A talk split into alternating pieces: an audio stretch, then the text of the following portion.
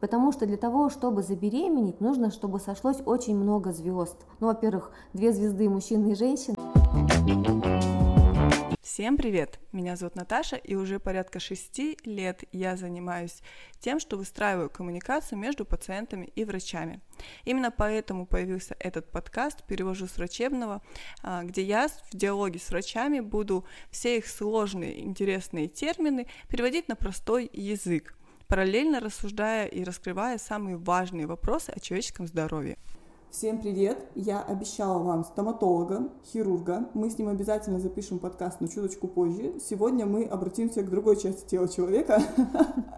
Очень важной. Да, с обратной стороны. Сегодня мы будем обсуждать репродуктивную систему, собственно говоря, то, что, за что то, что отвечает за продолжение нашего рода. Вот. И у нас сегодня в гостях прекрасная Людмила Владимировна Дандинова, крайне красивая женщина. Спасибо. И врач-репродуктолог. Здравствуйте. Здравствуйте. Всем добрый, добрый день. Хорошо. Людмила Владимировна, вот сразу первый вопрос. Репродуктолог это кто? Репродуктолог – это врач, который занимается лечением бесплодия, планированием беременности и вопросами невынашивания беременности. То есть это все то, что, как ты сказала, как раз по продолжению рода. Угу. Но он занимается только женской частью. Репродуктолог – это врач такой космополит. Он может консультировать и семейную пару в целом. Конечно, у нас есть э, узкие специалисты, это андрологи, урологи, которые ведают мужским здоровьем. Но если семейная пара приходит на прием к репродуктологу, то репродуктолог вправе назначить до обследования мужчине, потому что это очень важно, и именно с этого мы начинаем. Угу. А вот, ну, насколько я знаю, прям отдельной специальности репродуктолог нет. То есть там сначала нужно стать гинекологом, угу, да, а да. потом перепрофилироваться. Репродуктологом только гинеколог может стать. Да, это такая узкая, узкая вершина, вершина айсберга в гинекологии. Угу. Как вы решили стать репродуктологом? Что сподвигло? Сначала я решила стать гинекологом, акушером-гинекологом. На третьем курсе университета я, мне очень понравился цикл именно акушерства, который у нас э, вели замечательные преподаватели в нашем университете. Меня так зацепила вся вот эта атмосфера роддома, гинекологии. Я просто влюбилась в это и поняла, что я хочу с этим работать. А потом я написала научную работу со своим руководителем, заведующей кафедрой Батоевой Еленой Аполлоновной. А мы написали работу по лечению хронического эндометрита. И в один прекрасный момент она мне говорит, я отправляю нашу работу на конкурс в Москву. Отправила, наша работа прошла промежуточные какие-то... Что это промежуточные? Общем, да, прошла какие-то этапы, да, и нас пригласили на э, саму конференцию в Москву защищать уже свою работу перед э, высоким жюри. Мы приехали, выступили, и как э, подарком за первое место нам давали учение, обучение в ординатуре именно по репродуктивной медицине. То есть вот, вы выступили, победили? Я выступила, победила. У нас да. было вот четыре лауреата, и мы все вчетвером учились именно в отделении ЭКО Центре планирования семьи и репродукции у Марка Аркадьевича Курцера, у а, Галины Михайловны Савельевой. Это такие а, великие люди в акушерстве, в гинекологии и в репродуктивной медицине. И вот два года прошло, мы закончили ординатуру и стали врачами-репродуктологами. То есть мы сузились из гинекологии в репродукцию. Все гинекологи, вот они такие немножечко воздушные, с кем не общалась, вот реально как-то в эту профессию заходят через супер-супер большое увлечение. У меня на самом деле первая моя практика рабочая в медицинском маркетинге тоже началась в гинекологии, в центре ЭКО, где мы, собственно говоря, с Людмилой Владимировной и познакомились. Да, и, хорошее было время. Да, тогда было очень классно. И вот там я узнала факт, который мое сознание прям взбудоражил. Перевернул. Да. Оказывается, вот почему нужно планирование беременности, да, и почему стоит вопрос там о бесплодии. Оказывается, шанс забеременеть естественным путем он какой-то мизерный в районе 10-12%. Это трудно поверить, но не знаю, как вам, но вот я, допустим, не понимаю, что с вероятностью 10-12% от обычного полового акта может забеременеть, правильно? Сейчас ты всех напугала просто. Я объясню, почему вот эти такие, откуда взялись эти проценты. А, есть рекомендации Всемирной организации здравоохранения. Считается, что за 12 месяцев, вот за календарный год семейная пара обязана забеременеть. То есть, если мужчина здоров, женщина здорова, и у них все хорошо вот в репродуктивной сфере, у них регулярно регулярная половая жизнь, то есть, ну, хотя бы там раза два в неделю у них бывает секс, с оргазмом желательно, да, то тогда у них должно все получиться. Если у них э, производится именно половой контакт и эякуляция проводится именно в женщин, то есть никакого там прерванного, мы вот это, конечно, тоже, мы считаем это, а, прерванный половой акт не является методом контрацепции, но все-таки как бы хотелось бы, чтобы все вот доводилось до конца. Угу. Так вот, если за год таких попыток не наступает беременность, то мы выставляем диагноз бесплодия семейной пары. И тут уже без вариантов, сколько им лет, насколько они спортсмены, насколько там они хорошо питаются и так далее, мы выставляем диагноз бесплодия. 12 месяцев нет зачатия, бесплодие.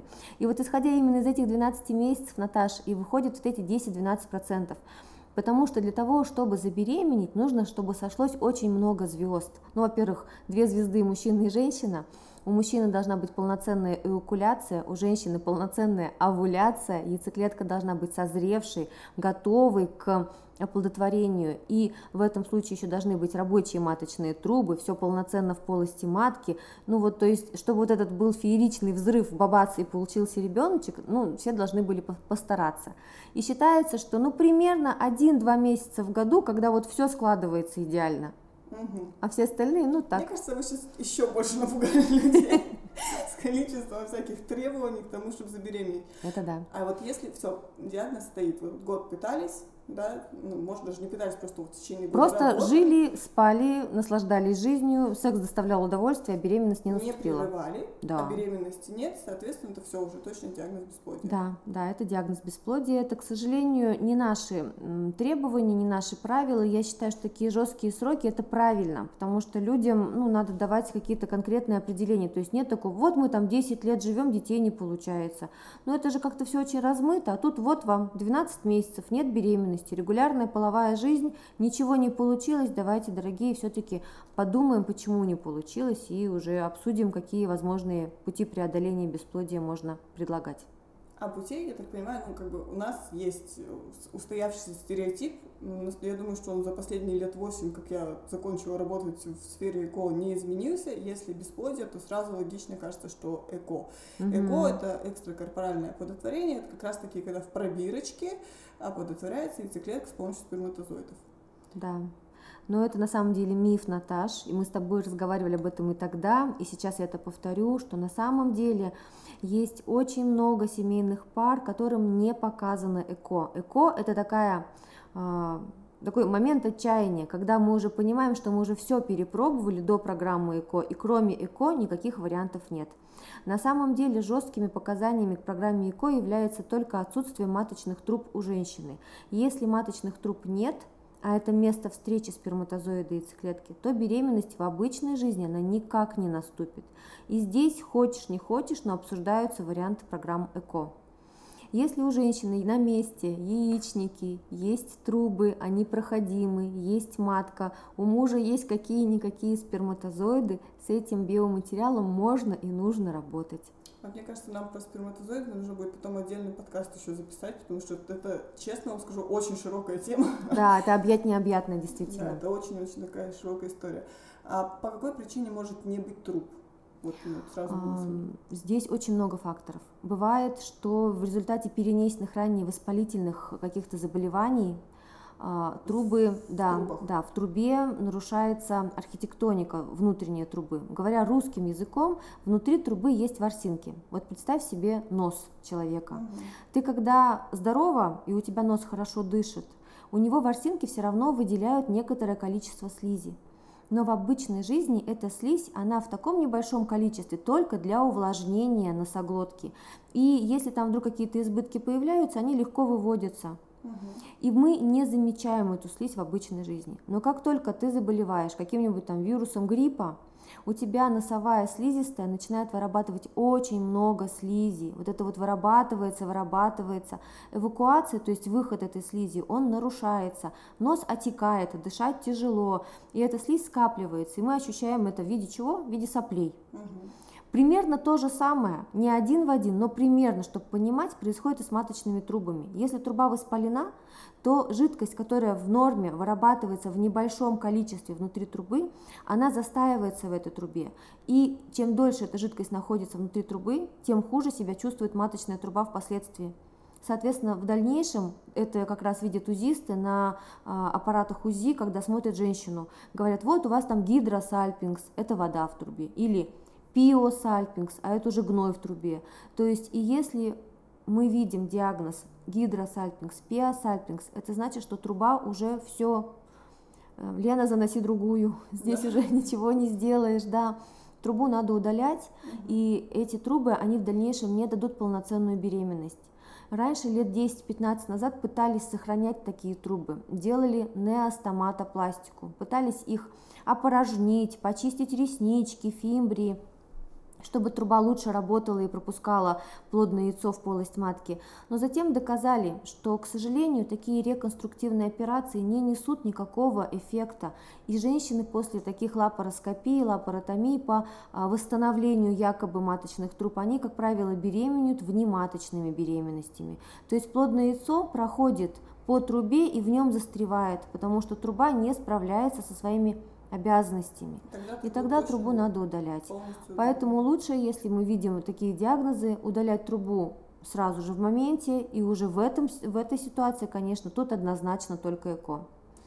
Первый момент, даже гинекологи-хирурги так подробно и классно гидросальпингс не рассказывали, скажу честно, вот прямо на таком примере, чтобы было понятно вообще всем. А во-вторых, кстати, да, вот я последнее время не слышала о том, что проводятся операции, именно mm-hmm, вот раньше да, это да, было, да. называлось чистка труб. Да, да, да. Звучит жутко. Чистка труб, вот, да. Но, ну, но у нас вообще много таких слов. Да, их проводили раньше, сейчас я действительно вот сколько общаюсь с хирургами, если угу. гидросальпинг. Тут еще важный нюанс, вот, чтобы понимала аудитория, маточная труба это очень-очень тоненькая штучка. То есть да, это, как... это чтобы представить, можно представить шариковую ручку, стержень. Вот стержень шариковой ручки, который мы вставляем, вот этот пластиковый, куда заливаются чернила, вот это маточная труба в норме. И именно поэтому, а, если там нарушается архитектоника внутренних ворсинок, труба очень быстро перестает справляться со своей работой, потому что там все очень маленькое. Для того, чтобы понимать примерно, матка размером с компьютерную мышку. Ну да. Да. да а яичник, ну, примерно размером с коробок спичек. Ну, то есть в норме это такие не, небольшого размера органы, и, соответственно, ждать, что там будет какой-то, ну, просто фееричная там водопроводная труба, которую можно ёршиком почистить и все восстановить, такого нет, конечно. А, хорошо, мне кажется, мы супер круто эту тему раскрыли. Вернемся к как раз таки ну, к теме бесплодия. А что еще можно сделать? Ну, то есть мы знаем, нету труб, да, и там, может быть, еще не функционируют яичники, нет яичников, да, угу. тоже же удаляют. А если нет яичников, то здесь, да, здесь только программа ЭКО, но здесь используется программа ЭКО с донорскими яйцеклетками. И здесь важно, чтобы у женщины была своя матка, потому что если нет яичников и нет матки, то использование донорских яйцеклеток и суррогатной матери в нашей стране одномоментно запрещено. Угу. То есть донорская это мы когда берем яйцеклетку у другой женщины. Да. Угу. Но если нет своей матки, соответственно, мы можем ее посадить только тоже другой, другой женщине. женщине. И, естественно, понятно. И в этом случае уже по приказу мы не можем это проводить. А, хорошо. Ну, допустим, у нас все есть, угу. беременность не наступает, что мы можем еще сделать? Мы в первую очередь всегда начинаем обследование с мужчины. То есть, как я уже сказала, спортсмен, не спортсмен, ест, пьет протеиновые коктейли или не пьет, это не важно. Мужчина идет и самый первый сдает спермограмму с мартестом. Сдает мазок на инфекции, сдает ВИЧ, сифилис, гепатиты. Вот давайте спермограммы, понятно, угу. да? Мартест. Мартест. А, обычная спермограмма показывает только, а, сколько есть а, сперматозоидов, как они бегают, прыгают, Штучках да, в, шту, в штучках, в миллионах на 1 миллилитр. То есть Миллионы такой... миллилитров, ребят, да, да, Да, то есть вообще в норме 15 миллионов на миллилитр – это минимум, который должен быть. И вот из этого огромного количества один станет звездой этого вечера овуляционного. И э, если по спермограмме мы смотрим только концентрацию, подвижность и нормальные формы, то МАР-тест показывает наличие антител к собственной сперме у мужчины. То есть это когда отрицает, да, да, когда собственный организм вырабатывает определенные такие белки, капсиды, которые обклеивают сперматозоид и не дают им полноценно проникать дальше в яйцеклетку.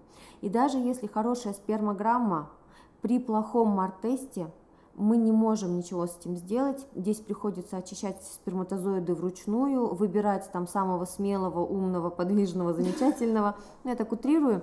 В общем, выбирается самый визуально симпатичный сперматозоид, и им оплодотворяется яйцеклетка. А это можно сделать только во время программы ЭКО. Это делают уже эмбриологи. Да, да, это делают наши серые кардиналы, без которых ни один врач-репродуктолог работать адекватно не сможет. Это, ну, чтобы вы понимали, просто представьте 15 миллионов сперматозоидов, и вдруг почему-то организм хочет их уничтожить, и человек сидит да. вручную, достает таких Очищает, выбирает. Ага, ну хорошо, сходили, допустим, у него там все хорошо. Все хорошо, да. А беременности нет. Что а, В этом случае мы ориентируемся на совокупность факторов. То есть, если трубы есть, матка есть, сперма хорошая, но при этом, например, у девочки не всегда бывает своя овуляция, или у нее мультифолликулярные яичники. Мультифолликулярные, когда много фолликулов. Когда много-много фолликулов в каждом яичнике. И их настолько много, что они не могут э, выбрать кого-то одного. Здесь ассоциация есть Представь себе банку с огурцами. Угу. Представила, вот у тебя там мама засолила огурцы, плотно уложенные в эту банку огурцы. И чтобы один огурец достать, надо прям сильно постараться из этой банки. Угу. То же самое здесь. Когда слишком много фолликулов в яичнике, гормоны женского организма не справляются. Им надо вырастить один фолликул, а у них не хватает селенок. И поэтому фолликулы не растут, они все мелкие, они такой россыпью, там, как жемчужное ожерелье, и нет своей овуляции. Соответственно, фолликул не растет, нет овуляции. А могут два созреть? Могут, могут. Угу. Да, такое бывает. То есть это вот. Но это как раз вот э, это как раз к вопросу, что э, очень часто э, двойни это наследственность. У мамы двойня, у сестры мамы двойня и у меня двойня, потому что вот есть предрасположенность у яичников именно созревать в один месяц по два фолликула. Угу, угу, хорошо.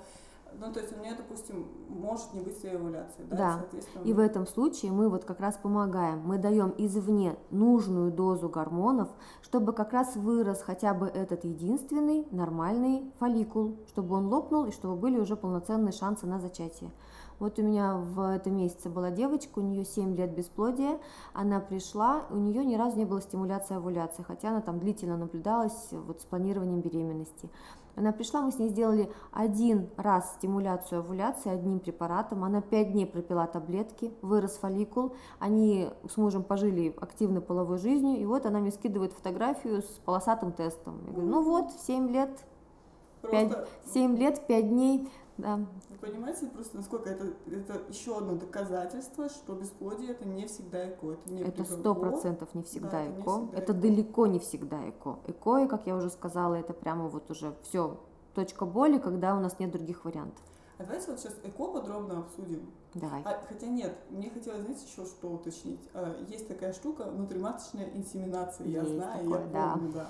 Вот, но я не помню к ней показаний. Mm-hmm. Внутриматочная инсеминация, это, если я правильно понимаю, когда берется первого мужа и искусственно да. непосредственно женщину. Да, это когда, а, теперь ты начала разговаривать научными словами, а я буду объяснять.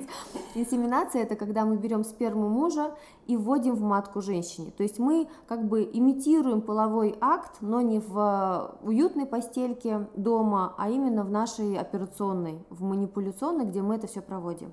Но здесь важно понимать, что не просто так собранная сперма сразу вводится в матку.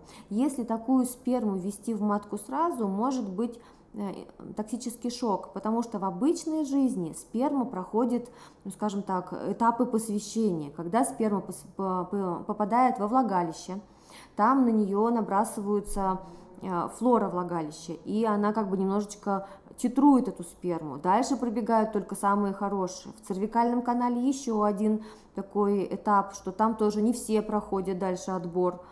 И только самые молодцы, смелые, сильные, умелые, прошедшие вот эту вот кисло, кислую среду влагалища и цервикального канала, проникают в полость матки.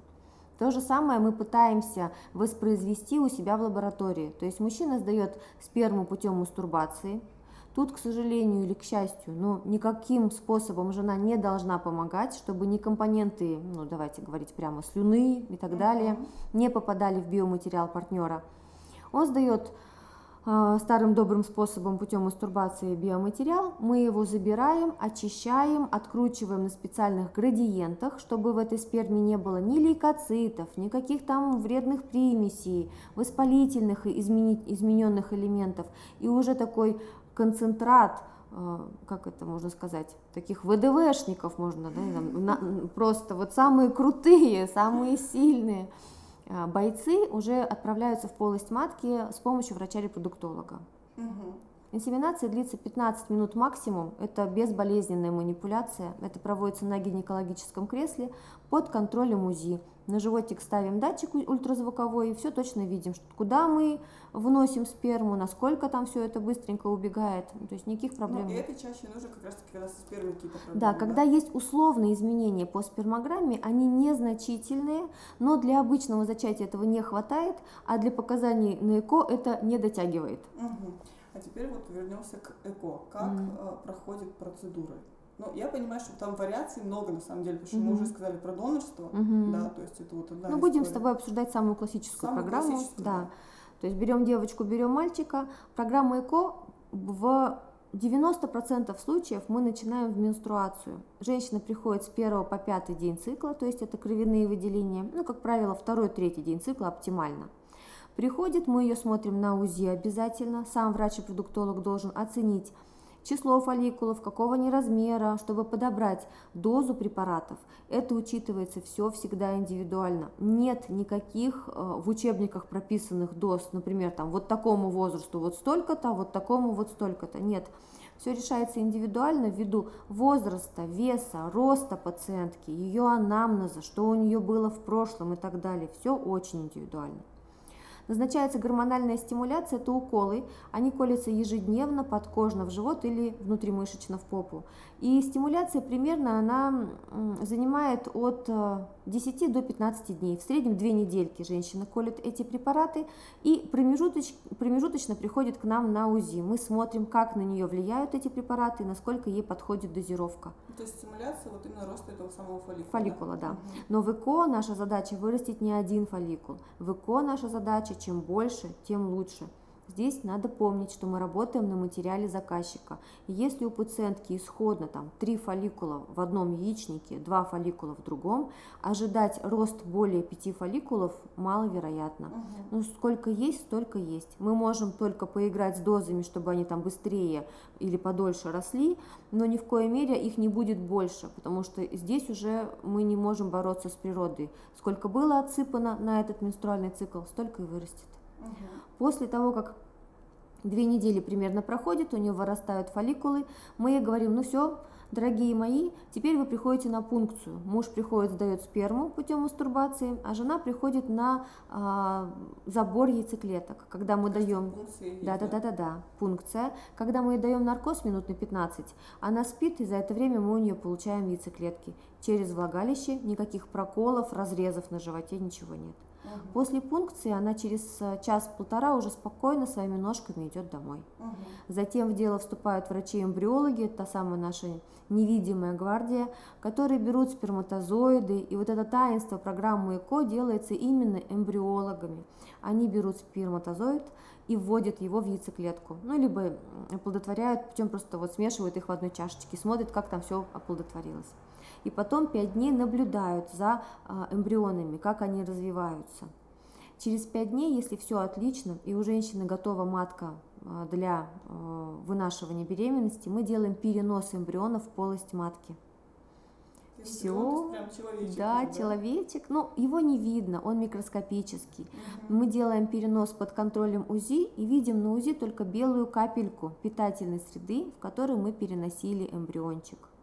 Сейчас существует много разных плюшек, чтобы повысить качество прикрепления эмбриона, потому что никоим другим образом мы на него повлиять не можем. Только молиться, ну и вот какие-то там среды более вязкие использовать, какие-то препараты в поддержку добавлять. Но по большому счету это такое таинство, которое зависит, наверное, где-то не от нас, а где-то свыше, что вот, вот этим надо уже ребенка. И тогда да, он прикрепляется. Он прикрепился и развивался. Да. А если вот, вот добрали, например, 5 э, фолликулов, угу. все они прекрасно оплодотворились, получили мы 5 эмбриончиков. Ну ты мне прям вообще какую-то сказку, мечту, просто мечту рассказываешь эмбриолога.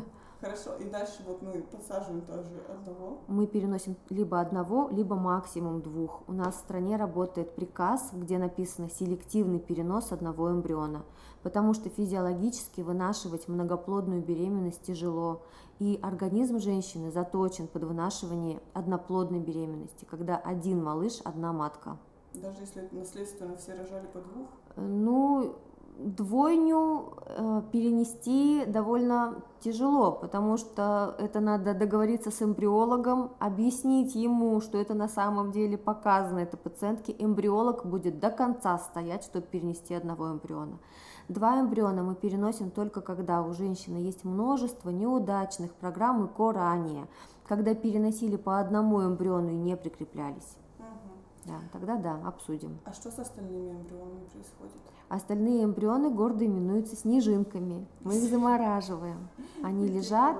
Да, это метод быстрой заморозки. Мы используем а, жидкий азот.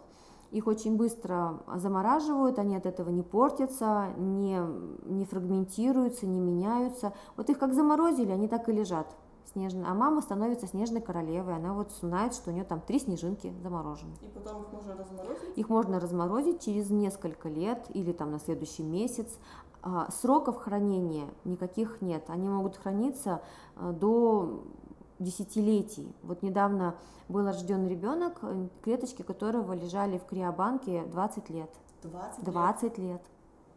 То есть ребенок, а, у его у, его мамы, у этого малыша, э, было обнаружено заболевание. Ей э, в раннем возрасте провели э, пункцию забора яйцеклеток. Эти яйцеклетки были заморожены, их разморозили, оплодотворили и получили уже эмбриончиков. И вот. Потрясающе. А вот вы знаете, сколько у вас уже детей, полученных между Я, честно говоря, не считала. Но я точно знаю, что их очень много, потому что у нас ежегодно проводится достаточно большое число программ ЭКО.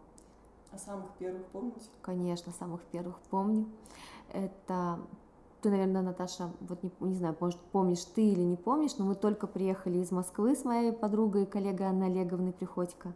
Мы приехали, и это было 1 августа 2012 года, мы начали работать. И в первый день моей работы ко мне пришла семейная пара, они были родом из Таджикистана, и я помню, как они сидели, и муж пациентки говорил, а она молчала. Ну, так принято, что у них мужчина в главе, глава семьи, и вот он рассказывает, что у нас вообще нельзя, чтобы не было детей, что у нас дети это очень важно в нашей национальности, в нашей религии. И он мне говорил фразу, вы знаете, вы наш проводник между Богом да, и я помню, а мне было 25 лет, я сижу, я понимаю, какая это ужасно огромная ответственность, я просто сидела, потом придавлена этой плитой ответственности. У нее было истощение яичников, это бывает, когда яйцеклетки закончились преждевременно. И мы провели программу ЭКО, получили у нее две яйцеклетки, оплодотворили спермой партнера, мужа, получили один эмбрион. И вот мы его перенесли, и у нас первая программа ЭКО, первая попытка, у нас сразу получилась беременность. Эта беременность она доносила, выносила, родила в срок. Я помню, что они назвали а, малыша, а, в переводе с а, таджикского имя было Надежда. О, как да. мило, какая прелесть. Слушайте, ну мы так заболтались уже на полчаса на самом деле. А, давайте какое-то небольшое пожелание. У меня, я сразу скажу свое пожелание, я хочу еще раз прийти, записать Приходи. еще пару подкастов, потому что прям история вот как сказка рассказывается. Мне кажется, этот подкаст прям будет популярнее, чем головная боль. Это пока у меня самый популярный подкаст. Давай будем записывать. А, пожелание. Я думаю, что все должно быть вовремя. И дети, они приходят к своим родителям вовремя.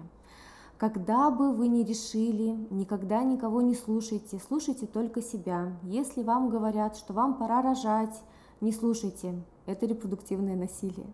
Если вам говорят, что вам уже поздно рожать, не слушайте, это тоже репродуктивное насилие. Но как только вы сами созреете, вы с партнером или без, вы созреете для рождения малыша, приходите, и мы сделаем все возможное, чтобы ваша мечта исполнилась. Спасибо большое. Пожалуйста.